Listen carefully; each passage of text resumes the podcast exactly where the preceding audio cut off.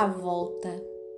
Alguém nasce dentro da sua família, da sua pátria, da sua cultura. Desde criança ouve falar de seu modelo, professor e mestre, e sente um desejo profundo de tornar-se e ser como ele. Junta-se a pessoas que têm o mesmo propósito, disciplina-se por muitos anos e segue seu grande modelo até tornar-se igual a ele até que pensa, fala, sente e quer como ele. Entretanto, julga que ainda lhe falta uma coisa. Assim, parte para uma longa viagem, buscando transpor talvez uma última fronteira na mais distante solidão. Passa por velhos jardins, há muitos abandonados, onde apenas continuam florescendo rosas silvestres Grandes árvores dão frutos todos os anos, mas ele caem esquecidos no chão, porque não há quem os queira. Daí para frente começa o deserto. O viajante é logo cercado por um vazio desconhecido.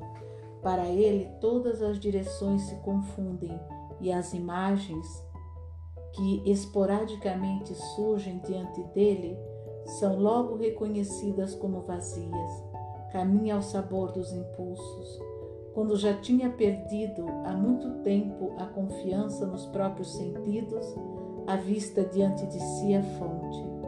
Ela borbulha do solo e nele imediatamente se infiltra. Porém, até onde a água alcança, o deserto se converte no paraíso. Olhando em volta, o viajante vê então dois estranhos se aproximarem tinham procedido exatamente como ele, seguiram seus próprios modelos até se tornarem iguais a eles. Partiram igualmente para uma longa viagem, buscando transpor talvez uma última fronteira na solidão do deserto. E como ele, encontraram a fonte.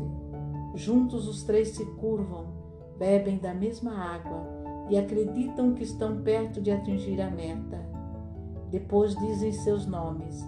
Eu me chamo Gautama o Buda. Eu me chamo Jesus o Cristo. Eu me chamo Maomé, o profeta. Então chega a noite e acima deles brilham as estrelas como sempre brilharam, extremamente distantes e silenciosas. Os três calam um deles sabe que está mais próximo do grande modelo do que jamais estivera antes. É como se pudesse, por um momento, pressentir o que ele sentira quando conheceu a impotência, a frustração, a humildade. E como deveria sentir-se se conhecesse igualmente a culpa. E julgou ouvi-lo dizer: Se vocês me esquecessem, eu teria paz. Na manhã seguinte, ele retorna, fugindo do deserto. Mais uma vez, seu caminho leva por jardins abandonados até que chega a um jardim que lhe pertence. Diante da entrada está um velho, como se estivesse esperando por ele. O velho lhe diz: Quem vai tão longe se encontra como você o caminho de volta. Ama a terra úmida sabe que tudo que cresce também morre, e quando acaba, nutre. Sim, responde o outro. Eu concordo com a lei da terra e começa a cultivá-la. O vazio. Alguns discípulos deixaram o mestre e, ao voltarem para casa, perguntaram-se decepcionados: O que fomos buscar com ele?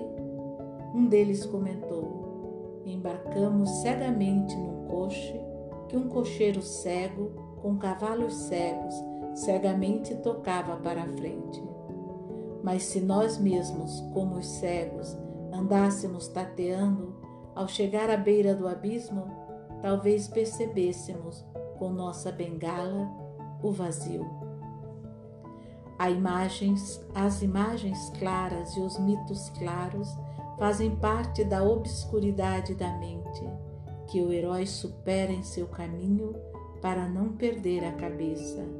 As imagens que atuam são obscuras. a conversão.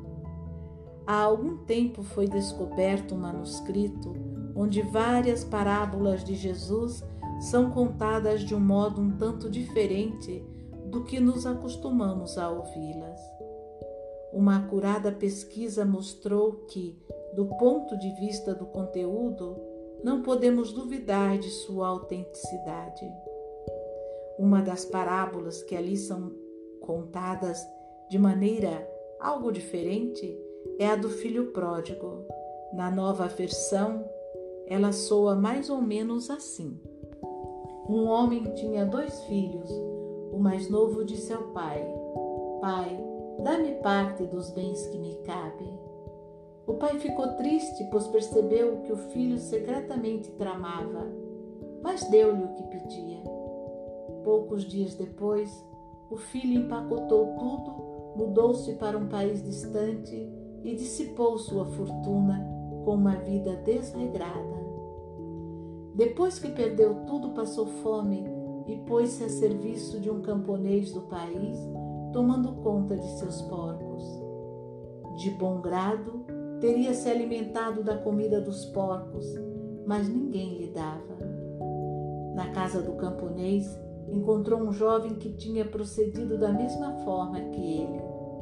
Também pedira ao pai sua parte nos bens, fora para aquela terra distante, dissipara sua fortuna com uma vida desregrada e acabara igualmente cuidando dos porcos. Então ambos caíram em si, e um deles disse: Os servos do meu pai têm comida abundante, e eu, seu filho, estou aqui morrendo de fome. Vou levantar-me, voltar para meu pai e dizer-lhe: Pai, pequei contra o céu e contra ti. Não mereço mais ser chamado teu filho. Aceita-me como um dos teus servos. Outro disse: Vou fazer diferente. Amanhã cedo vou à praça do mercado. Procuro um trabalho melhor, poupo um pequeno pecúlio, caso-me com uma das filhas do lugar e vivo como as outras pessoas daqui. Então Jesus encarou seus ouvintes e perguntou: Qual dos dois cumpriu melhor a vontade do meu Pai? Infelizmente, não me lembro do número do manuscrito. O julgamento. Um rico morreu, chegando à portaria do céu, bateu e pediu para entrar. Pedro abriu-lhe a porta e perguntou o que ele queria. O rico disse: Quero um apartamento de primeira, com uma linda vista da terra, e diariamente meu prato predileto e o último jornal. De início Pedro se opôs, mas quando o rico ficou impaciente, levou-o a um apartamento de primeira. Trouxe-lhe o prato favorito e o último jornal. Virou-se mais uma vez e disse: Em mil anos voltarei. E trancou a porta atrás de si. Passados mil anos ele voltou e olhou pela fresta da porta. Finalmente você está aí, gritou o rico. Este céu é horroroso. Pedro abanou a cabeça. Você está enganado, disse ele. Aqui é o inferno o embotamento. Um circo adquiriu um urso polar. Como só precisavam dele para a exposição, ficou trancado num carro onde o espaço era tão estreito que o urso não podia virar-se. Só dava dois passos para a frente e dois para trás. Passados muitos anos, tiveram pena dele e o venderam a um zoológico. Ali ele dispunha de um amplo espaço para se movimentar, mas continuou dando somente dois passos para a frente e dois passos para trás. Um outro urso lhe perguntou: Por que você faz isso? E ele respondeu: Porque fiquei muito tempo preso num carro estreito. Nossa prontidão para olhar é impedida, com frequência, por sentirmos como obrigação e inocência o que é mal para nós. e como traição a uma ordem e culpa, o olhar que aponta soluções. Então, se substitui o olhar por uma imagem interna, e o que já passou atua como se ainda estivesse presente. Por vezes, a imagem interna nasce do simples ouvir dizer e cria uma ordem baseada somente na imaginação. Então se substitui o olhar pelo ouvir, a verdade pelo arbítrio e o saber pela crença.